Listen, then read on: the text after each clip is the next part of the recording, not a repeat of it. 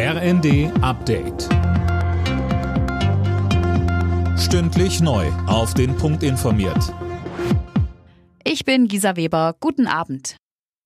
Der Virologe Christian Drosten gibt Entwarnung. Seiner Einschätzung zufolge ist die Corona-Pandemie in Deutschland vorbei. Das hat er dem Tagesspiegel gesagt. Hierzulande erleben wir gerade eine erste endemische Welle, so Drosten. Er ist der Ansicht, dass die Bürger nach dem Winter so immun sein werden, dass das Virus im Sommer kaum noch eine Chance hat. Bundesjustizminister Buschmann forderte daraufhin ein Ende der verbliebenen Corona-Schutzmaßnahmen. Das milde Winterwetter sorgt für volle Gasspeicher in Deutschland. Mittlerweile sind die Füllstände den vierten Tag in Folge gestiegen.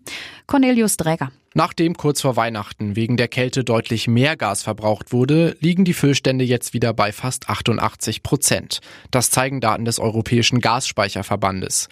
Auch in den kommenden Tagen könnte der Speicherstand weiter steigen. Eine Kältewelle ist nicht in Sicht. Trotzdem haben Bundesnetzagentur und Regierung dazu aufgerufen, weiter Energie einzusparen.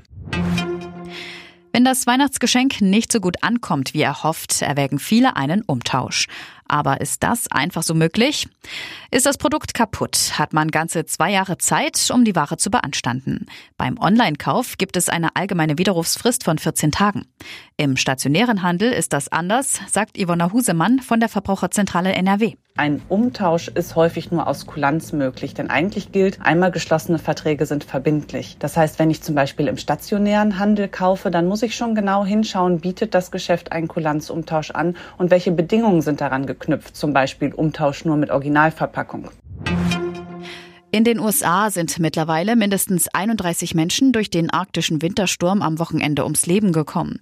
Viele davon bei Unfällen durch Glatteis und schlechte Sicht. An der Ostküste fiel zudem teilweise der Strom aus. Etwa 200.000 Menschen waren betroffen. Alle Nachrichten auf rnd.de